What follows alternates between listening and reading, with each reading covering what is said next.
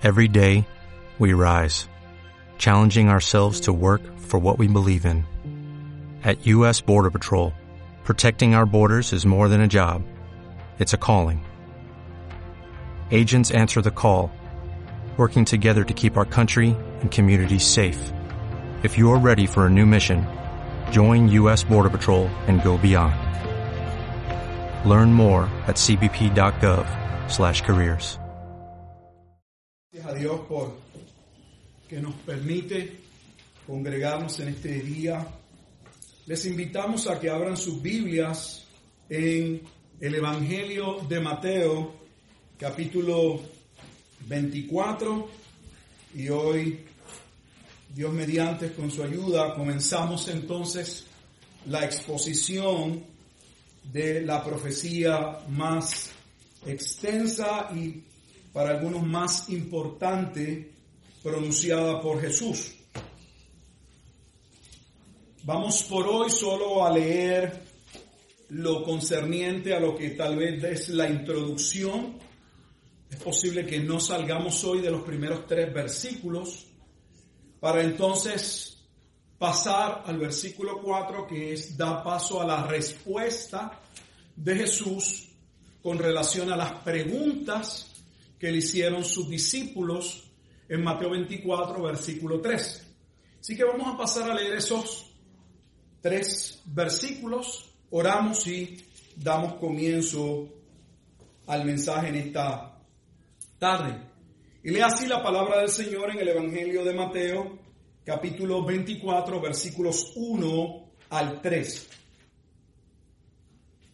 Cuando Jesús, cuando Jesús salió del templo y se iba, se acercaron sus discípulos para mostrarle los edificios del templo.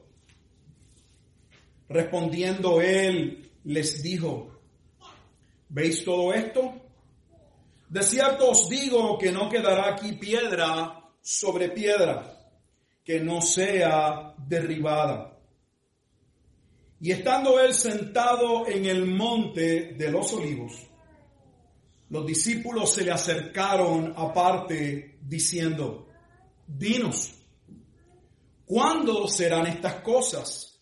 ¿Y qué señal habrá de tu venida y del fin del siglo? Oramos. Amado Dios y Padre eterno, te alabamos, te damos gracias por el privilegio de ser congregados en tu nombre. Te pedimos con toda mansedumbre, Señor, que nos permitas poder honrarte a través de poner todo nuestro corazón, nuestro entendimiento en buscar comprender la palabra que ya tú has revelado.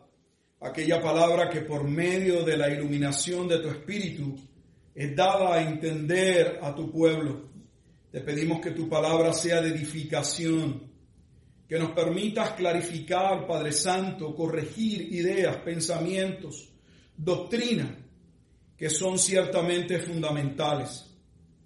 Te pedimos también que a la vez que tu pueblo es edificado a través de la comunicación de tu bendita palabra, aquellos que en tu gracia han de continuar procediendo al arrepentimiento y a la fe, puedan hacerlo de acuerdo al plan soberano tuyo en el cual Cristo se daría por ellos. Tu palabra en el momento determinado sería proclamada y el Espíritu Santo regeneraría el corazón de manera tal que pudieran proceder a la salvación. Te damos gracias porque por un solo pecador que se arrepiente, como dice la Escritura, hay gozo en el reino de los cielos y hay gozo también entre tu pueblo. Es en Cristo Jesús en quien oramos y damos gracias. Amén.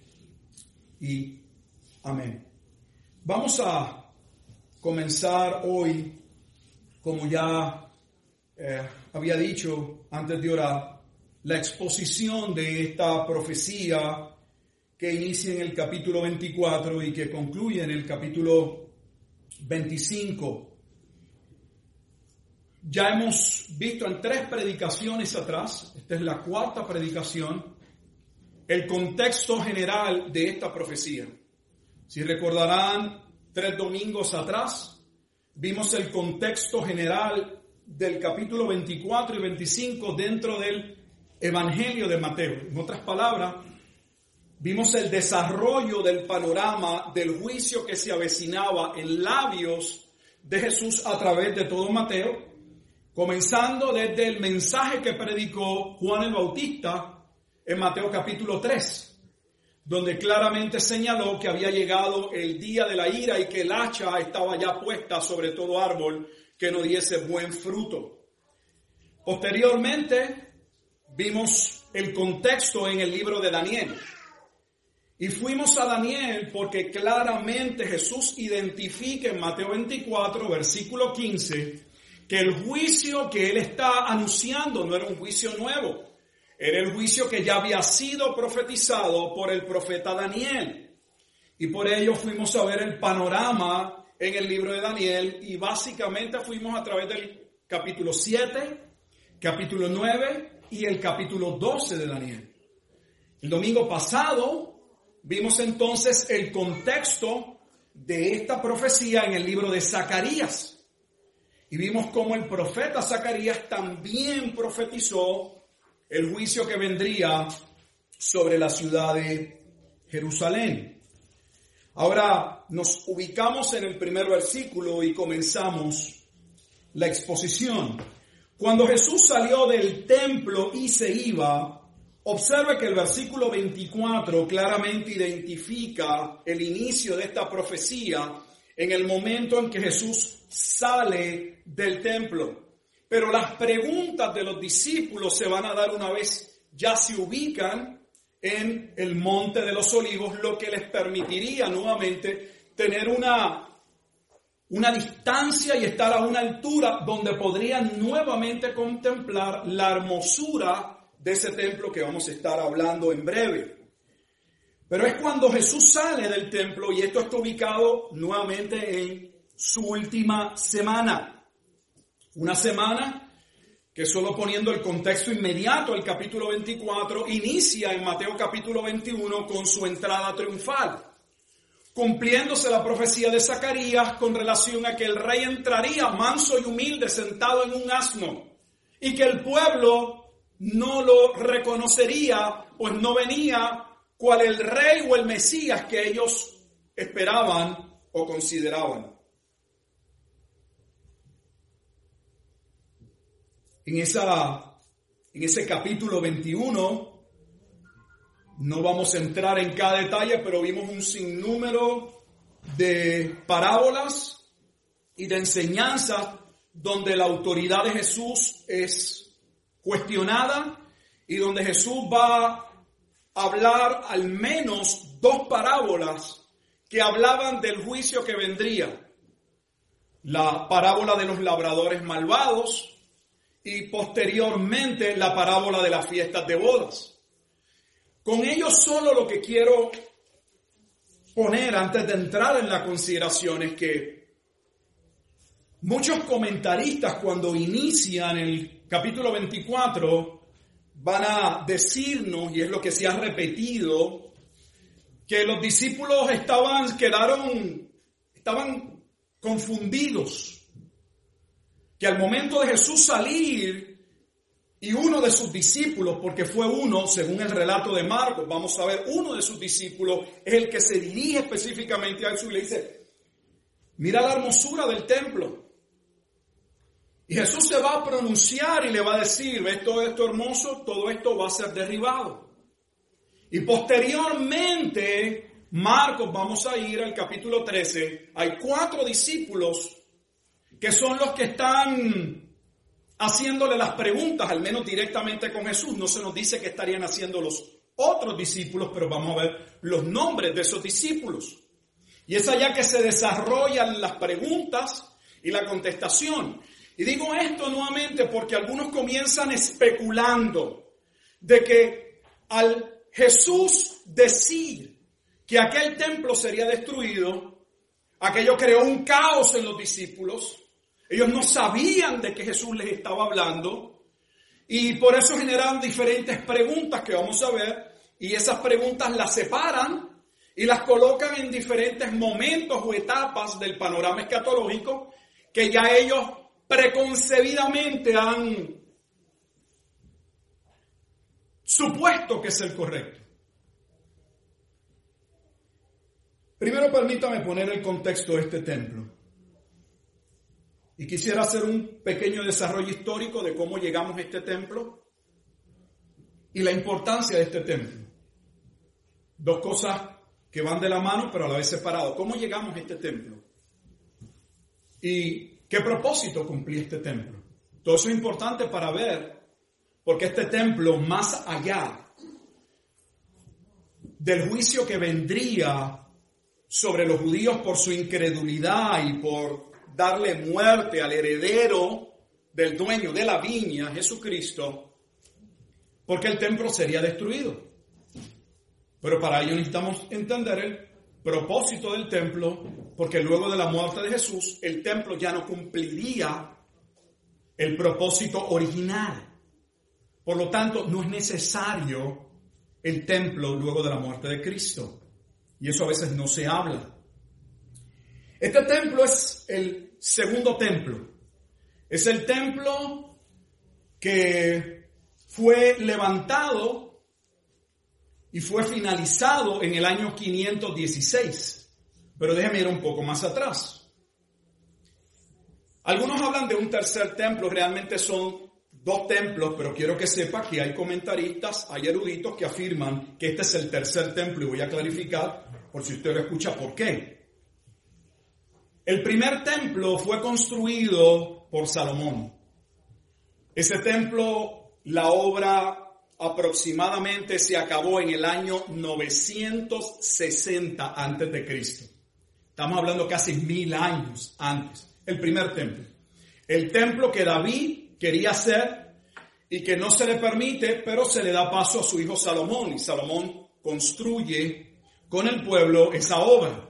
Ese templo nuevamente fue establecido en el año 960 antes de Cristo.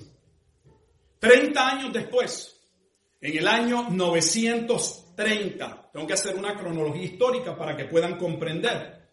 En el año 930 30 años después de, después de haber construido y haberse esforzado por finalizar el primer templo, 30 años solamente después, el pueblo de Israel se divide.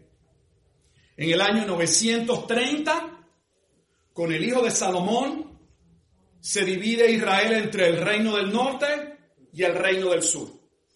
Y eso trajo un sinnúmero de problemas.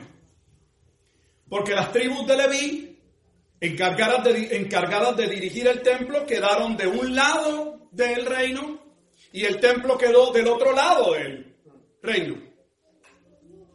Quedó una parte del reino sin capital porque la capital era en Jerusalén, por lo tanto tuvieron que hacerse de su propia capital. Y posteriormente, no quisiendo, no queriendo viajar los del norte hacia el reino del sur, terminaron haciendo su propio templo. El templo, que en Juan capítulo 4 la mujer samaritana le va a decir a Jesús, ustedes les han enseñado a los judíos en su monte se hace o se adora a Dios de esta manera. Pero a nosotros en nuestro monte, en el Jericín, se nos ha dicho que adoremos a Dios de esta manera. Y va a poder ver que hay unas particularidades, hay unas cosas que son iguales entre ambos, porque unos son descendientes de las diez tribus y su base era el Antiguo Testamento, especialmente la parte, la primera división del Tanakh, la Torah, en los primeros cinco libros, la ley de Moisés, lo cual también era base muy importante para el pueblo de Judá. Dicho sea de paso y como nota aparte, porque esto no se habla, eso, esa división, esa ruptura, esa bifurcación, esa separación que se da en el año 930 nunca se arregló. Lo que significa que nosotros usamos ciertos términos como sinónimos y nosotros nos entendemos, pero en el ámbito de ese pueblo que tiene ascendencia Abraham, el judío no quiere que digas que es Israel y el israelita no es judío. Porque esa división quedó marcada y el problema nunca se resuelve. De hecho, solo como una nota para que usted lo comprenda, cuando posteriormente, y me estoy adelantando en el tiempo, cuando se da el edicto de salir de Babilonia después de los 70 años de cautiverio, y usted lee el libro de Esdras y Nehemías, se nos dice que parte del remanente que sobrevivió al asedio asirio en el año 722, quisieron reconstruir el templo con el remanente que sale con Zorobabel y los del sur le dijeron a los del norte, nosotros no queremos nada con ustedes.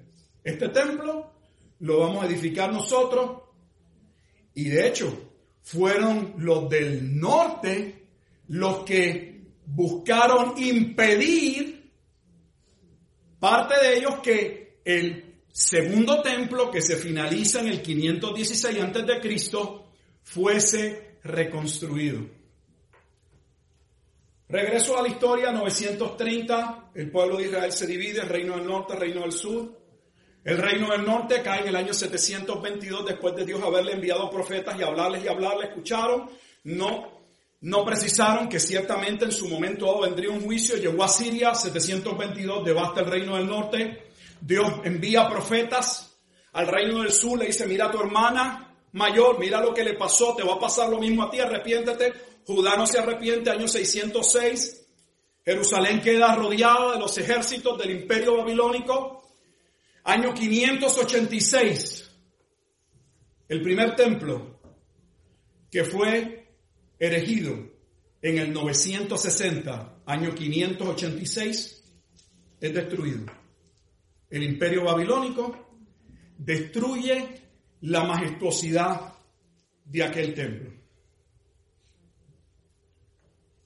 Posteriormente, año 535 aproximadamente, el pueblo sale, se cumple el edicto de, liberación, Ciro de Persia, el segundo imperio que Daniel profetiza en el capítulo 2, tanto como en el capítulo 7, ese rey permite que una parte del pueblo salga a la reconstrucción. Y ya les he dicho que comienza y esa obra finaliza unos 20 años posterior. 536 salen, 516 ya se había construido el segundo templo. El segundo templo nunca tuvo, en términos, en términos de, de la construcción, no tenía la belleza del templo que había hecho Salomón. Y si usted lee los libros de, nuevamente, de la escritura históricos como Edras y Nehemías, va a ver que aún el pueblo hasta lloró.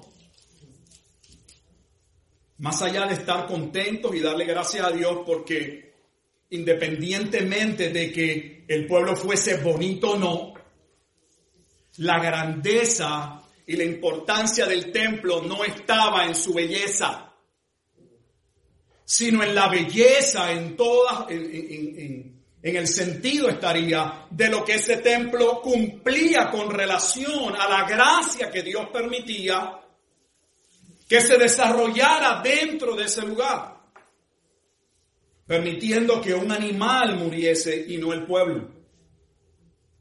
Así que la grandeza y la importancia del templo no estaba en su estructura. Estaba en el propósito del templo. Era el medio de gracia que Dios colocó para prefigurar la obra que Cristo haría. Y claramente cumplía un propósito hasta el día de Cristo. Era el medio a través del cual el, pueblo podía venir a cuentas con Dios y sus pecados podían ser perdonados. Al Dios permitir en sustitución del pueblo o del que sacrificaba que muriese el animal y no la persona. Babilonia destruye el primer templo. El segundo imperio medo-persa da paso a la reconstrucción del templo.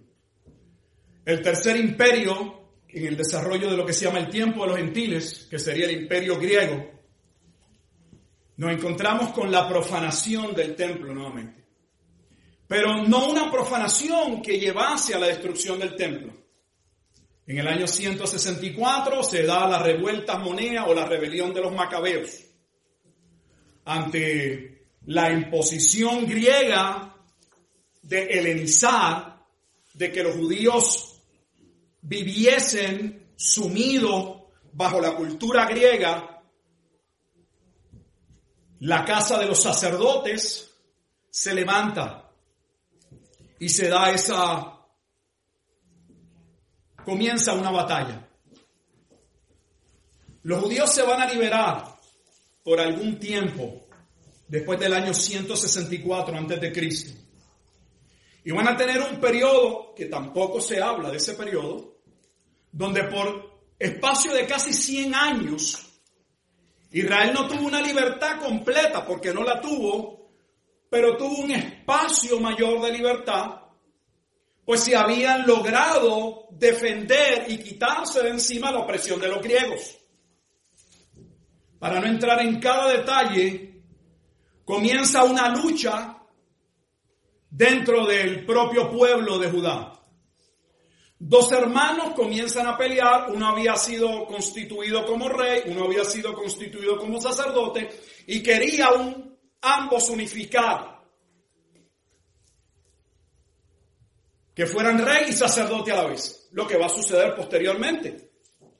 Por eso en el tiempo de Jesucristo vamos a notar que el sumo sacerdote básicamente tenía la autoridad de un rey.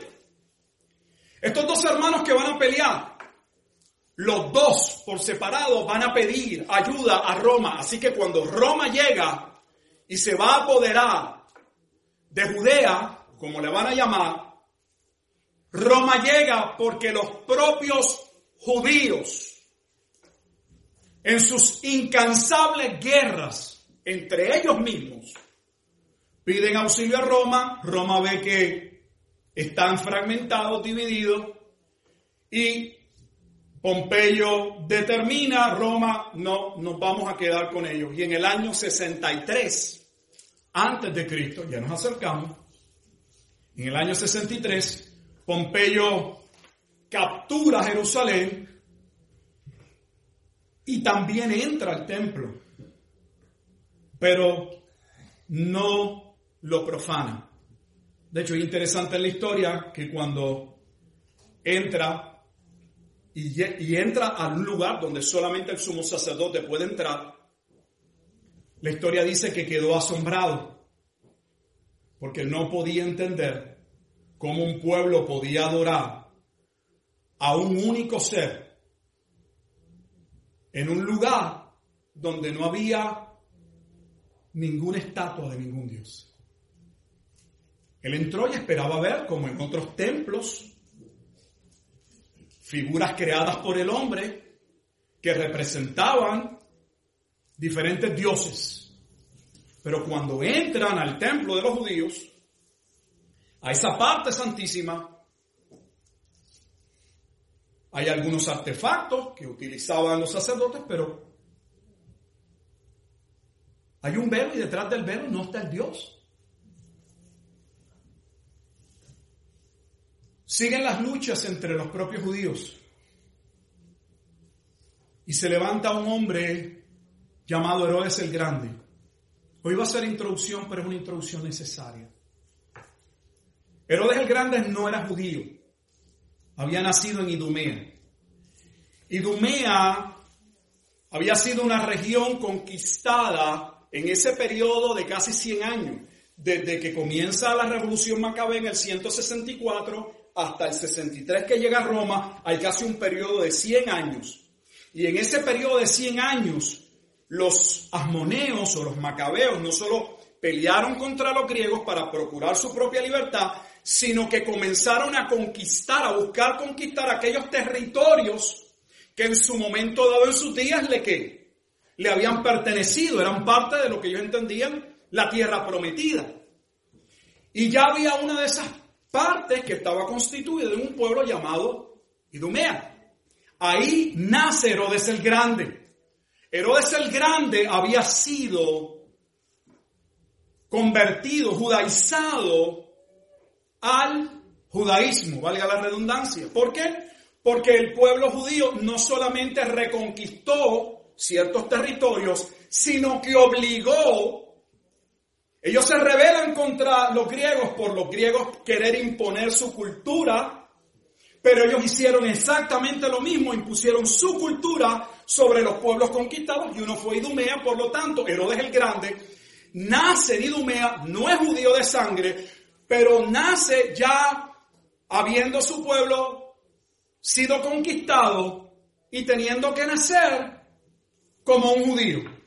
Para que usted tenga un contexto en su mente parecido, no el mismo, piense cuando la Iglesia Católica, Apostólica y Romana llevaba a cabo sus sagradas campañas para conquistar y cristianizar e imponían el cristianismo. Y a usted lo bautizaban bajo una imposición, pero muchos de ellos, como los judíos, siguieron viviendo como judíos. Herodes el Grande hizo una jugada en la historia que le llevó al poder, ya que era un buen combatiente y a Roma le tomó su tiempo para poder conquistar toda la extensión que posteriormente se le va a dar a Herodes que sea rey. Eso va a ocurrir. Judea queda en manos de Herodes en el año 37 antes de Cristo. En el año 37 antes de Cristo es el último momento en que Herodes el Grande, que todavía va a ser proclamado en ese año rey, está luchando del lado de los romanos con ayuda del imperio romano para dominar completamente porque aunque Pompeyo entró en el 63 y declaró dominio sobre esa región, continuaron las luchas. Y el último rey de la casa de los asmoneos pelea y es ejecutado por Herodes el Grande en el año 37. Es en el año 37 antes de Cristo que a Herodes el Grande se le coloca como rey sobre Judea. Para ganarse el favor y en un sentido tener alguna legitimidad al trono, lo cual no, no tenía, se casa con una mujer descendiente del linaje de los ammoneos. ¿Y por qué todo este relato? No solo para que tengan un cuadro que a veces no nos proveen, sino que al Herodes no ser judío de sangre, solo judío en el sentido de que había sido sometido al judaísmo, judaizado, casado sí con una mujer judía, para ganarse el favor, la admiración del pueblo, ¿qué hace? El templo que en el año 516, regreso atrás, 20 años después de la salida de los 70 años de cautiverio, decide remodelarlo o reconstruirlo. Por eso es que algunos hablan de tres templos, porque hablan del tiempo o el templo de Salomón, hablan del segundo templo, lo colocan como el templo que deshonra Antíoco Epífanes IV y posteriormente el templo de Herodes, porque así se le llama, el templo de Herodes. Lo que pasa es que dentro de los judíos, aunque se ve en la historia lo que acontece, realmente Herodes no construye de la nada el templo, realmente lo remodela y lo expande, eso es lo que hace Herodes. Remodela el templo y lo expande. Por lo tanto, para los judíos seguía siendo qué? El segundo templo. Pero les dije que dependiendo con quién usted esté hablando y cómo esté contando la historia, podría hablarle que el templo de Herodes no era el segundo templo, era el tercer templo. Pero ya usted sabe ahora por qué, de dónde sale esa historia. Herodes empleó cerca de 10 mil trabajadores para trabajar en el templo. El templo llegó a ser una de las maravillas del mundo antiguo.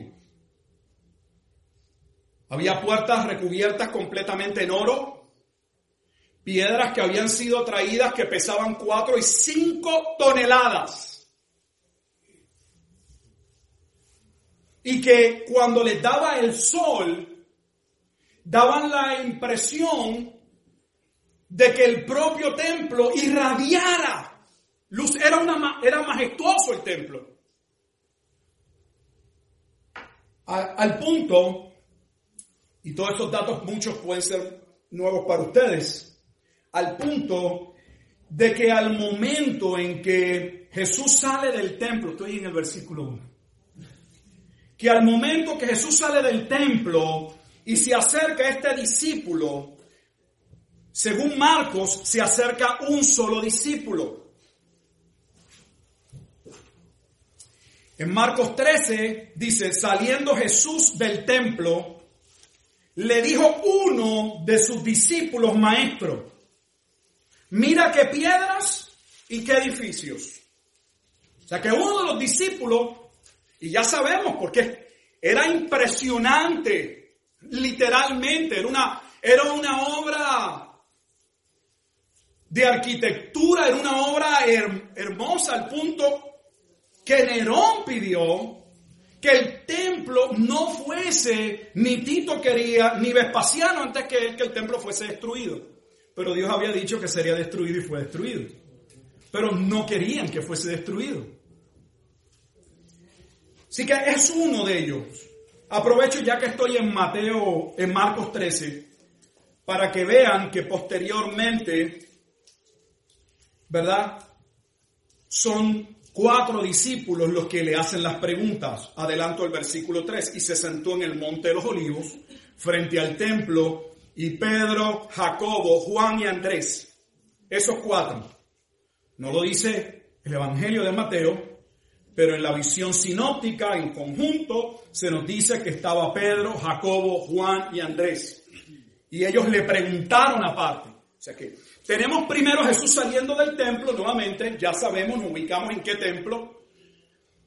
Ese templo, a ese momento, ¿sabe cuántos años había llevado de remodelación? ¿Tienen idea? La Biblia dice que 46 años.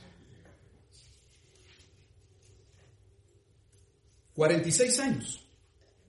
Y el templo no había sido finalizado. ¿Sabe usted que al momento en que Jesús eh, predice, habla de la destrucción del templo, el templo no había sido acabado y llevaba 46 años de remodelación. Pastor, ¿dónde está eso? Está en la Biblia.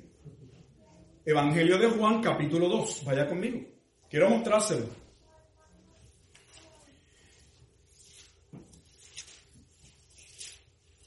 Sé que por hoy tal vez algunos dirán, pastor, está dando una clase de historia. Pero es que es importante la historia y ojalá se esté gozando. ¿Por qué? Porque la historia del cristianismo no se desarrolla en un vacío, se desarrolla en un contexto. Y necesitamos entender ese contexto. En Juan capítulo 2, Juan menciona una primera purificación del templo.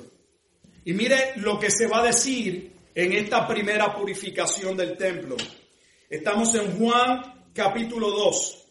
Y voy a, me gustaría que se dirija al versículo 19, Juan 2, 19. Respondiendo Jesús y les dijo, destruid este templo y en tres días lo levantaré. Nosotros sabemos que Jesús estaba refiriendo a qué? Al templo que Dios levantaría, que ese templo era Cristo. Y los creyentes posteriormente forman parte de ese templo ese templo sería destruido. Y ese templo sería nuevamente levantado. No era un templo físico, era Cristo. Y mire la aseveración, como ellos no entienden lo que les estoy explicando, mire la respuesta que, que los judíos dan. Versículo 20. Dijeron luego los judíos, en 46 años fue edificado este templo. ¿En cuántos años? 46. Hago una aclaración. Ya había dicho que en el año 516 el segundo templo había sido finalizado y que ese templo no había quedado como el primer templo. En el año 20 antes de Cristo, en el año 37 Herodes el Grande toma el control, el rey sobre la región de Judea. En el año 20 unos 17 años posteriormente es que comienza, no fue inmediatamente, es que Herodes comienza el grande, que va a morir en el año 4 antes de Cristo. Él comienza la reconstrucción del templo que luego van a seguir los otros Herodes, sus hijos. Que luego se va a dividir el reino, no hay un rey, y hay una tetrarquía y el reino se divide entre los hijos de Herodes el Grande. Al momento para que vea lo, maravilloso de estudiar con detenimiento, sin prisa. Al momento, estamos en el versículo 1, al momento en que Jesús sale del templo y ese discípulo le dice, Jesús, mira qué glorioso el templo, mira qué hermoso el templo. Ese templo llevaba, según Juan capítulo 2, versículo 20, 46 años de remodelación. ¿Sabe cuándo el templo finalizó? En el año 64.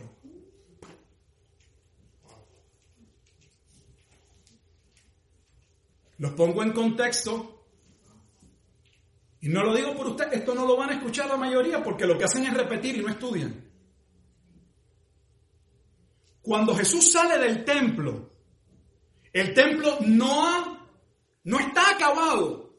Y a pesar de no estar acabado, era tan glorioso, era tan hermoso, que los propios judíos se sentían orgullosos de aquel templo.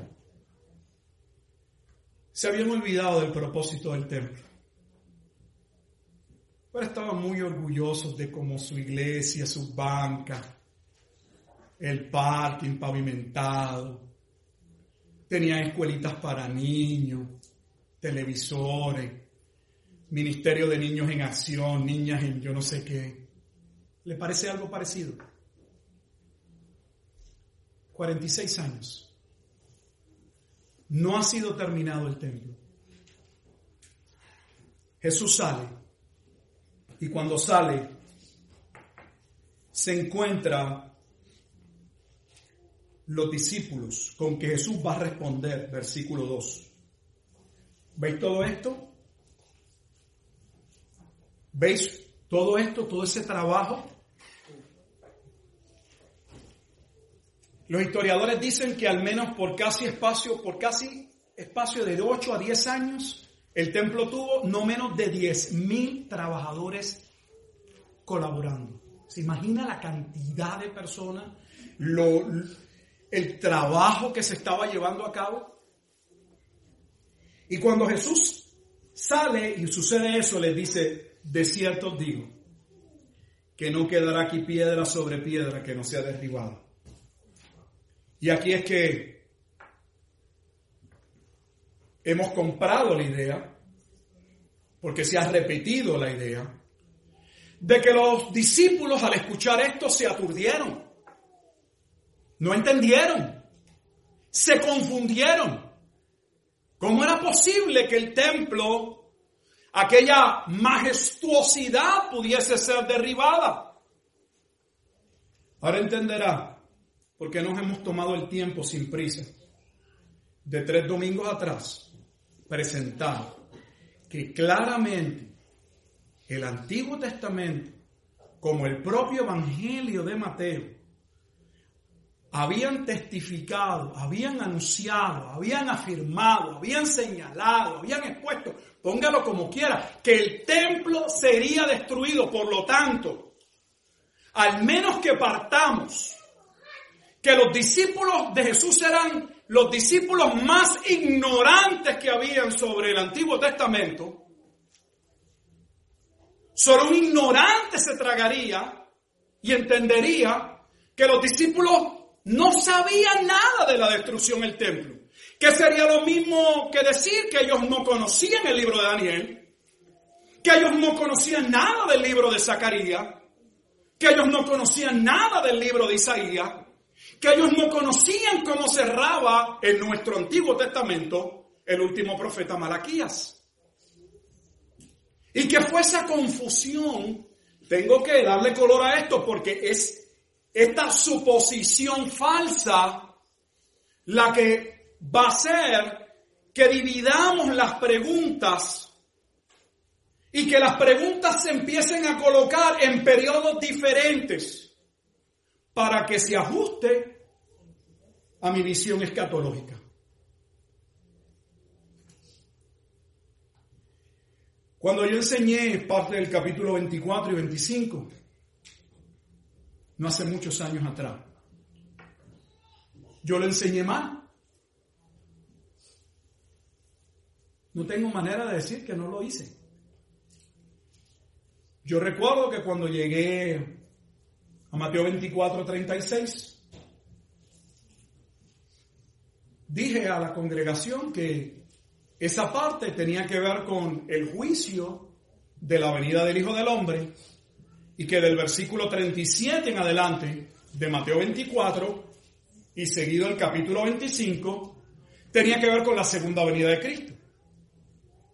O sea, yo mismo dividí el relato de la profecía de Mateo 24, 25 en dos partes.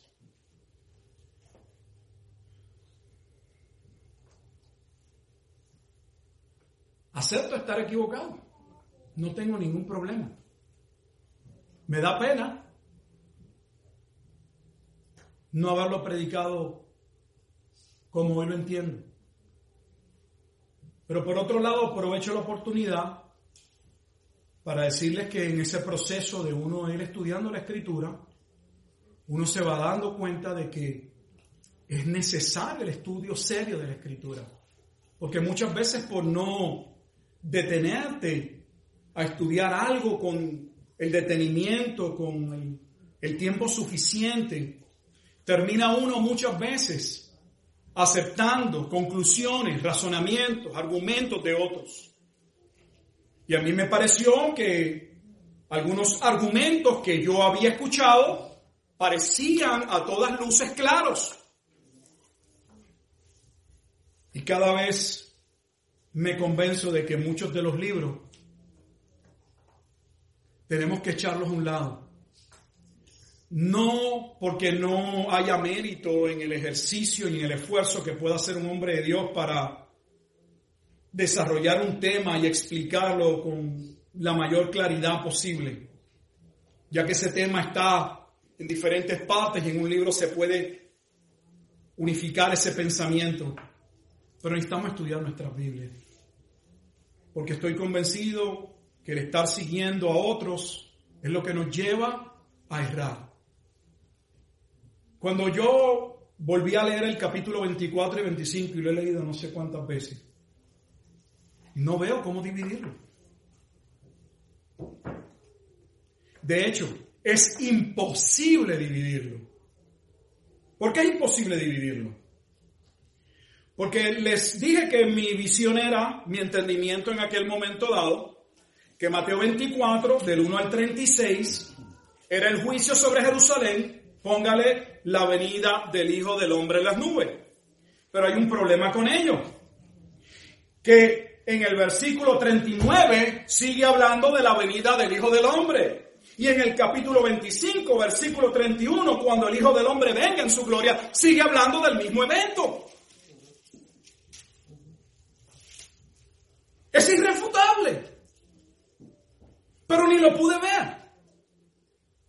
Dividí la profecía y estoy, pongo esto y lo repito porque este es uno de los principales problemas con Mateo 24 y 25.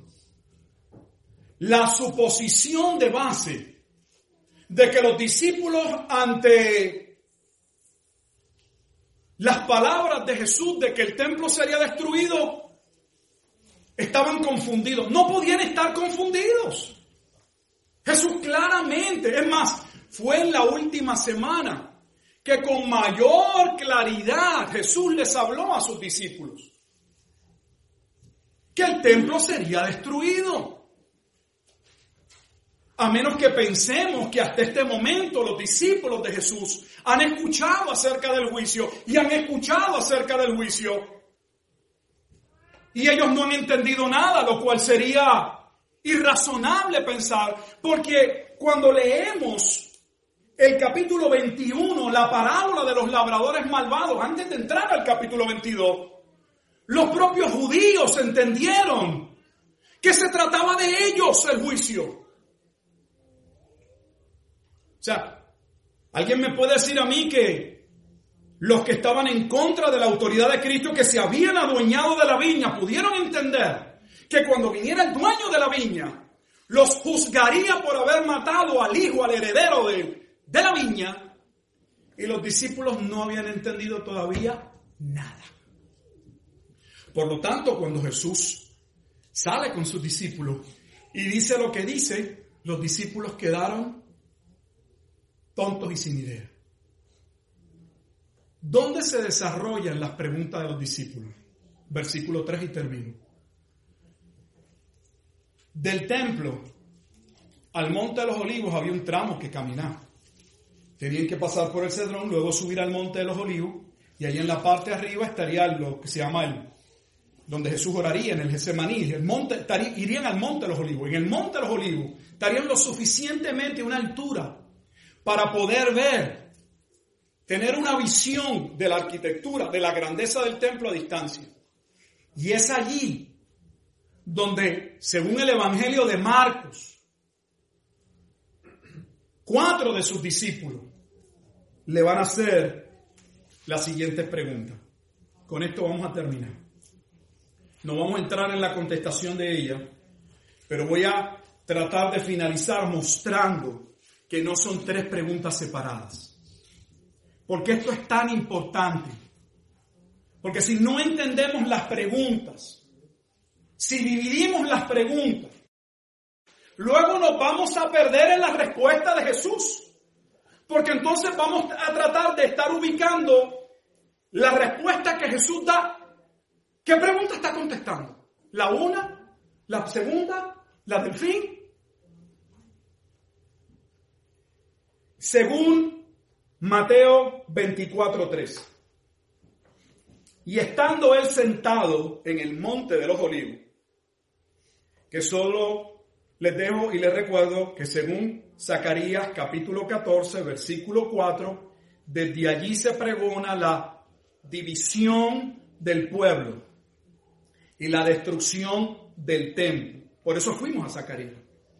Y estando él sentado en el monte de los olivos, los discípulos se le acercaron aparte, y ya sabemos quiénes fueron, diciendo, dinos, ¿cuándo sucederán estas cosas? ¿Y qué señal habrá de tu venida y del fin del siglo? Observe nuevamente ¿Cuándo sucederán estas cosas? ¿Qué señal habrá de tu venida y del fin del siglo? Hay proponentes que dicen que son dos preguntas y otros que dicen que son tres. Los que hacen una tercera es que dividen la señal, ¿qué señal habrá de tu venida? Es la segunda pregunta y del fin es la tercera. Pero hay quienes ven que no, que solo son dos preguntas. Yo no creo que son ni dos ni tres preguntas. Creo que son tres preguntas de un mismo evento. El enfoque de los discípulos, lo que los discípulos están preguntando es lo que tú acabas de decir. ¿Cuándo va a suceder?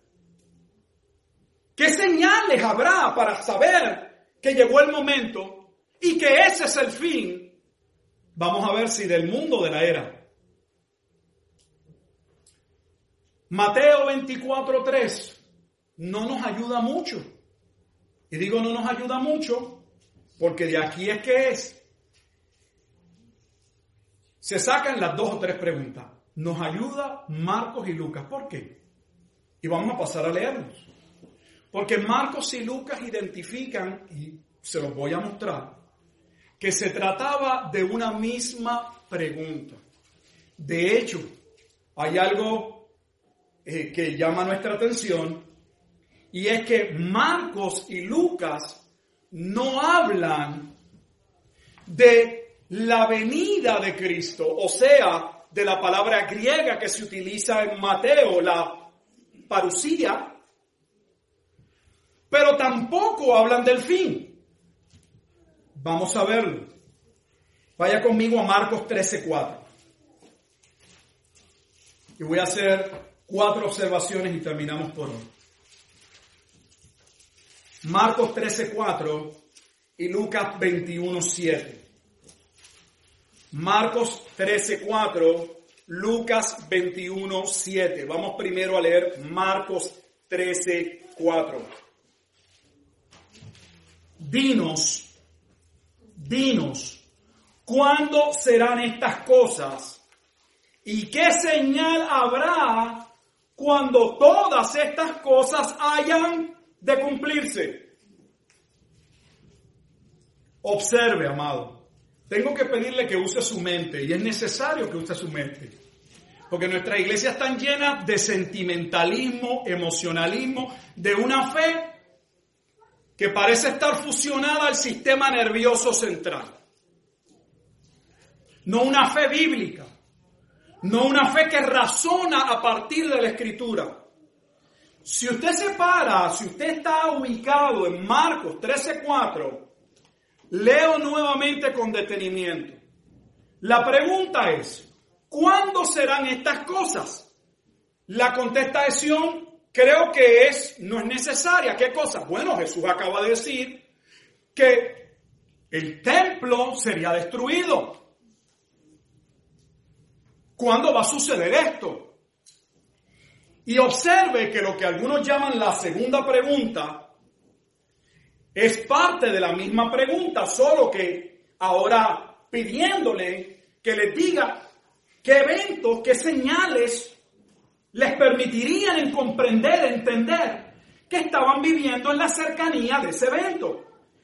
¿Y qué señal?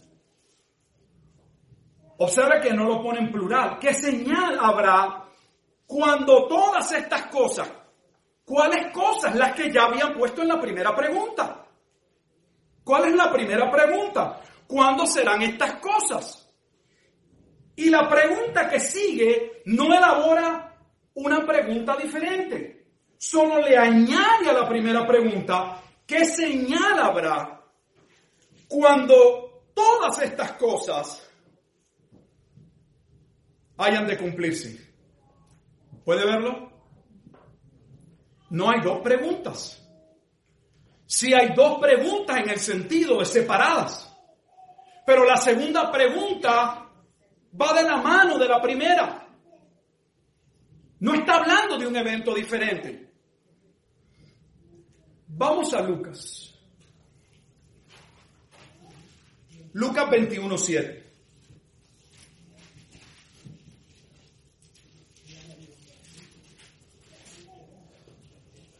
Lucas 21.7 lee la escritura. Y le preguntaron diciendo, Maestro, ¿cuándo será esto? ¿Qué es esto? La destrucción del templo. ¿Y qué señal habrá cuando estas cosas estén por suceder? ¿Qué cosas? La destrucción del templo. Mire, amados, de Marcos y de Lucas se desprende con claridad, si uno no tiene una mente preconcebida, con unos lentes ya escatológicos, para tratar de acomodar los eventos y la secuencia con mi sistema, que los discípulos estaban hablando de un mismo evento. ¿Cuándo el templo va a ser destruido? ¿Qué eventos van a suceder que nos indiquen que ha llegado el momento? El primer señalamiento es que no estamos hablando de varias preguntas. Son diferentes preguntas nuevamente, pero relacionadas a un mismo tema. ¿Me, dejo, me explico bien? Sí, yo no estoy diciendo que alguien nos escuche y diga, oiga, pastor, pero si hay varias preguntas, ¿cómo usted dice que no son varias preguntas? Oye, no soy tonto, yo estoy viendo que hay varias preguntas. Lo que estoy diciendo es que son diferentes preguntas con relación al mismo tópico o tema. Ellos no están pensando, como nos quieren vender, que la primera pregunta tiene que ver con el juicio sobre Jerusalén. Que la segunda tiene que ver con la segunda venida de Jesucristo. Y que la tercera tiene que ver con el fin del mundo.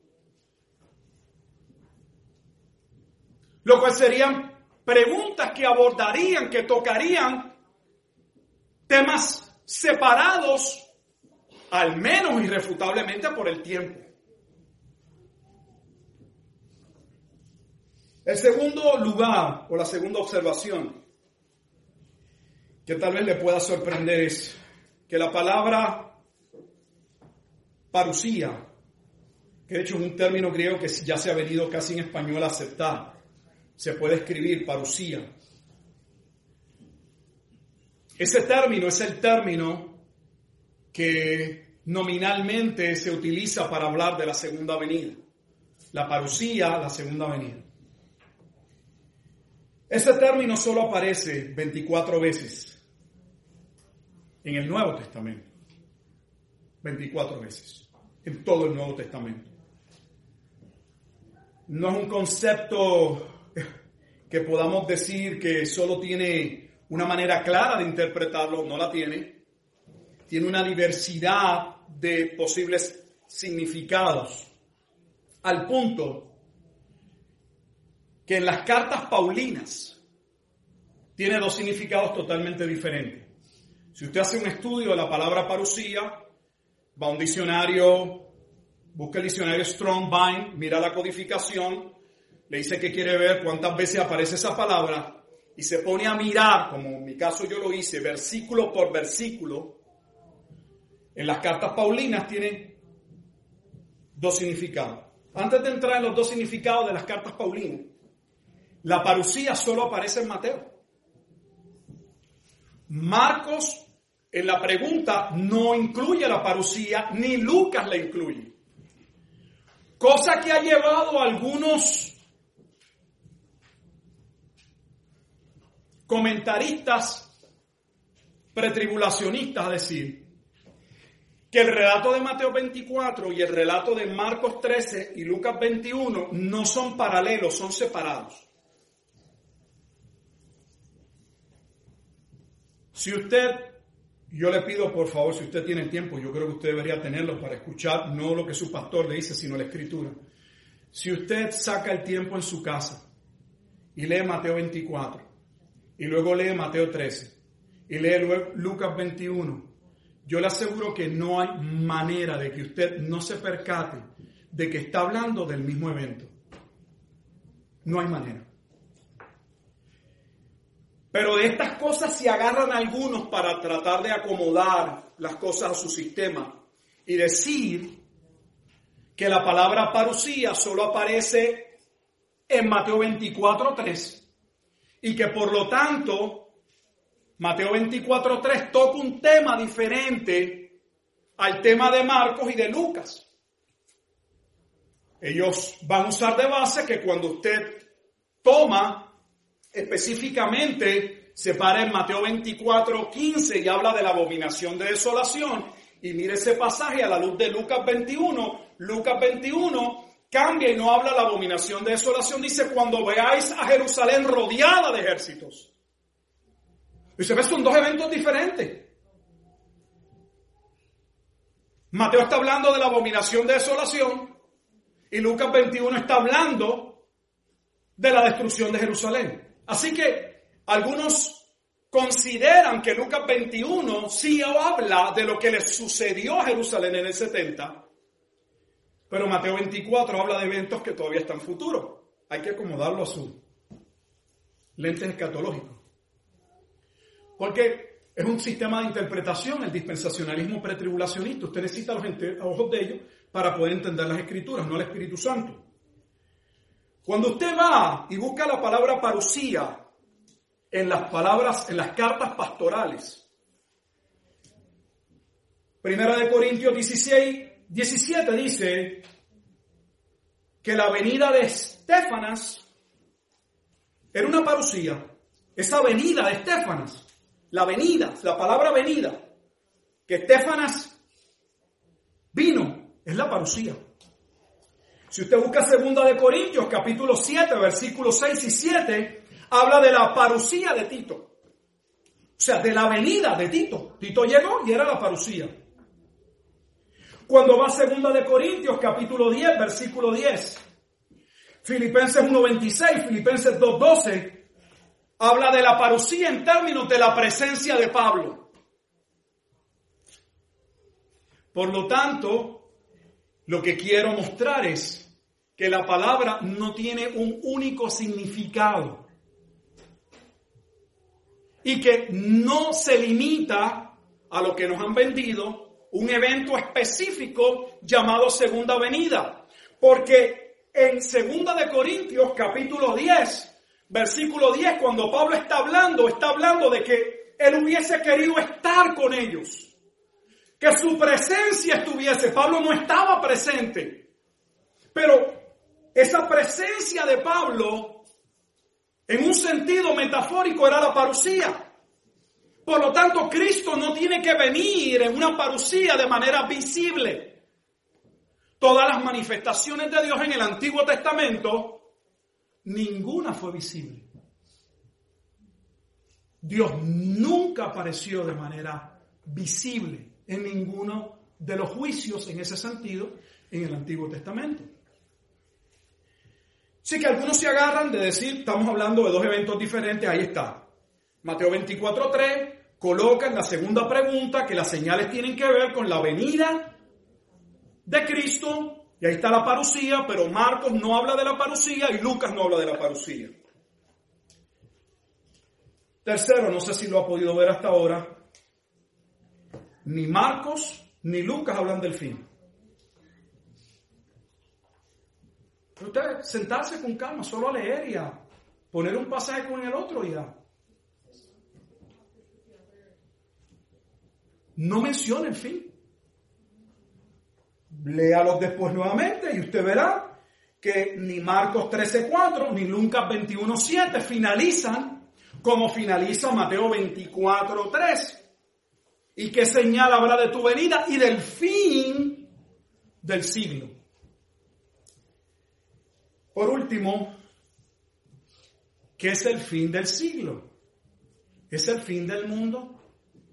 Mire hermano, casi hay un consenso en el sentido de que cuando se habla del fin del mundo, la palabra, por lo general, que se utiliza, es la palabra de donde sale nuestra palabra en español, cosmetología. Cosmetología. Viene de la palabra griega cosmos.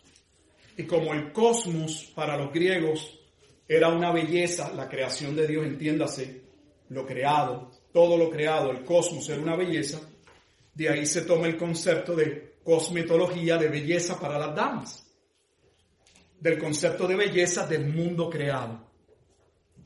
La palabra cosmos, que la tenemos en español, casi se ha transliterado, solo que no lo usamos con K, con la C, cosmos, habla del mundo creado.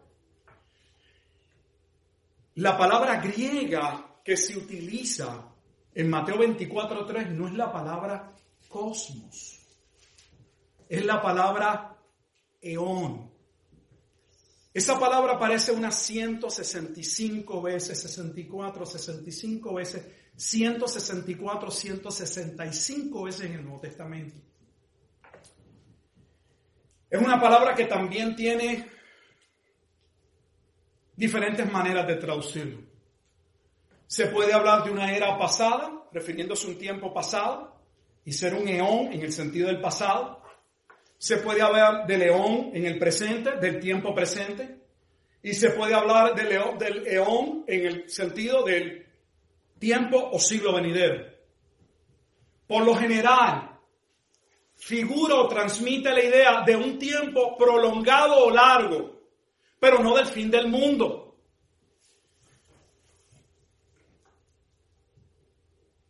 Porque yo sé ¿Y por qué usted podría saber que los judíos no entendieron que Jesús hablaba del fin del mundo? Usted lo sabe, lo que pasa es que no lo ha pensado. ¿Qué están esperando los judíos cuando llegue su Mesías? ¿Qué espera el pueblo de Israel?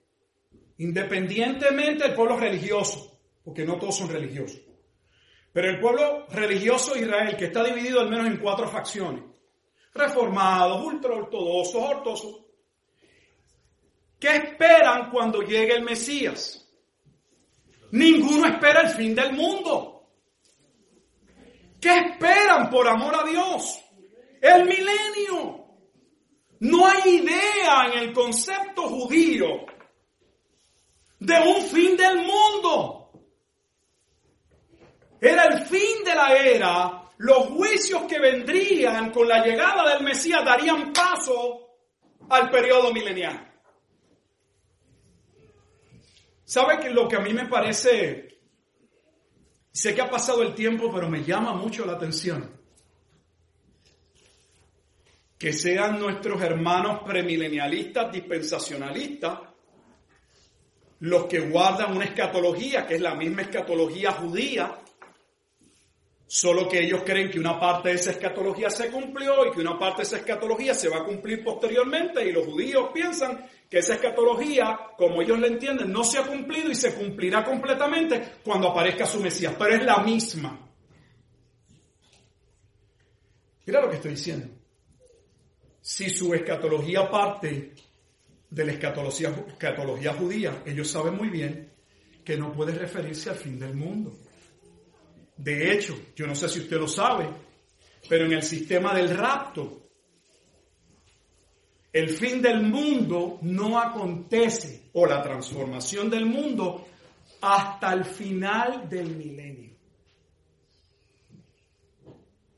Hello? El mundo no se acaba con la segunda venida. Por eso se llaman premilenialistas. Porque el milenio, Cristo viene y luego es el milenio. Cristo llega en la segunda venida y se establece el periodo milenial. Y es después de los mil años que ellos los identifican como mil años literales, que entonces el mundo pasa por una transformación, entiéndase para algunos cielo, tierra y nueva nueva, y otros tienen otras ideas porque no hay un acuerdo completo. Pero no tienen un fin del mundo. Los judíos ¿Usted los ha escuchado decir que ellos van a vivir en una nube? ¿A qué judío usted ha escuchado que está esperando vivir en una nube? Esa escatología nos la vendieron a nosotros porque la iglesia en ese sistema tiene que salir de la tierra porque las promesas de Dios son para Israel en el milenio. Y la iglesia tiene un plan según diferente y la iglesia tiene que volar y salir del mundo. Porque quien va a regir el mundo es Israel. No le estoy hablando de suposiciones, le estoy hablando la verdad. De hecho, y finalizo. Si hay, uno, si hay un proponente, voy a mencionar dos solamente porque el tiempo avanza. Si hay un proponente conocido y altamente respetado, en el movimiento de la teoría del rapto. Y me refiero a Dwight Pentecost. Ha escrito de las obras más importantes y de la cual se han nutrido muchos. Y Dwight Pentecost, en su libro The Words and Words of Jesus Christ, las palabras y la obra de Jesucristo, a study of the life of Christ, un estudio en la vida de Cristo, dice lo siguiente.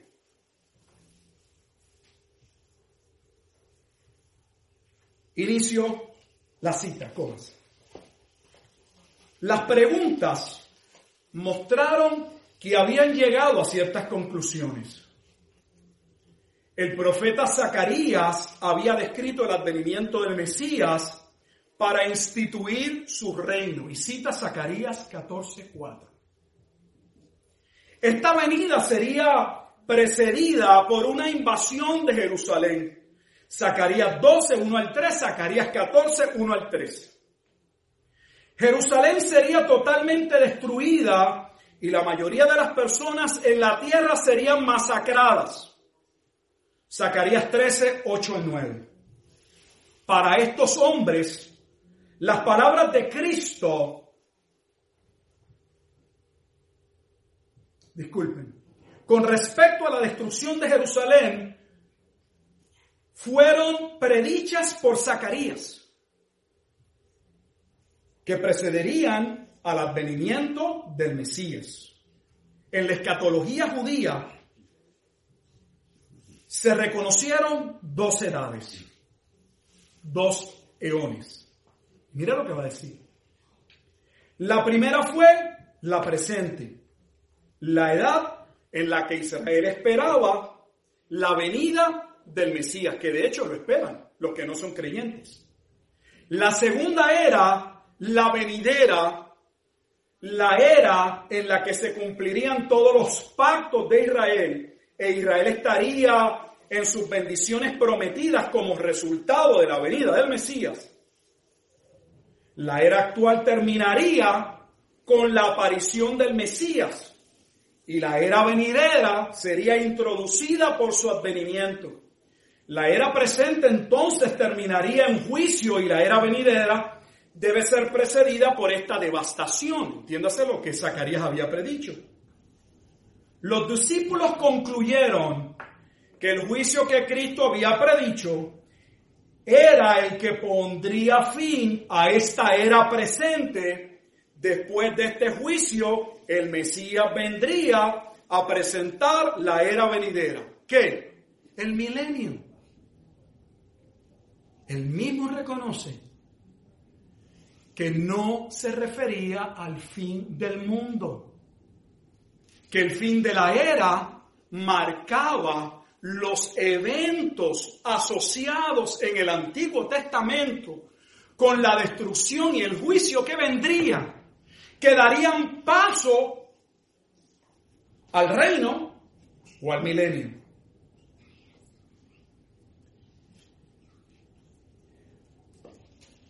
William MacDonald, finalmente, señala lo siguiente. Abro la cita. Este es otro premilenialista, pretribulacionista, proponente del rapto. También deberíamos tener claro que no estaban hablando del fin del mundo, como en la Reina Valera, Reina Valera revisada, sino acerca del fin de la era. Por lo tanto, no estamos hablando en Mateo 24:3 del fin del mundo.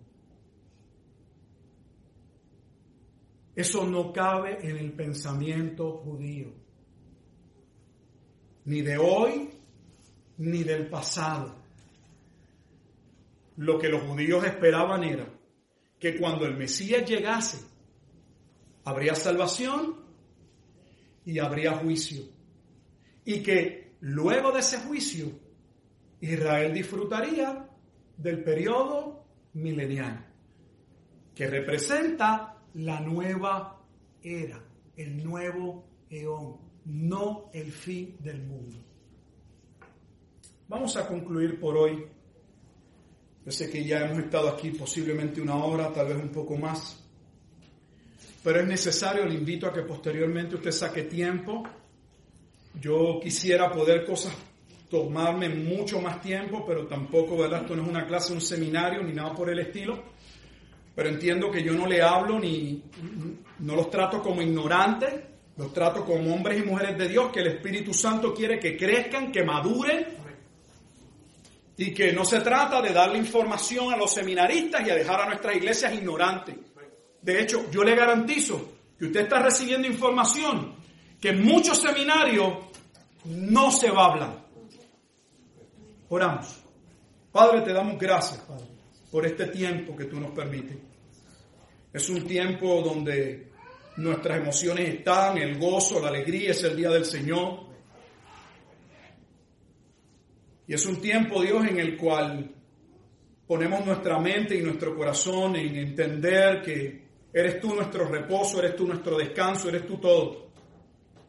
Afanados de tanto trabajo del diario, de enfermedades, de situaciones, de problemas, de inquietudes, de cuántas cosas.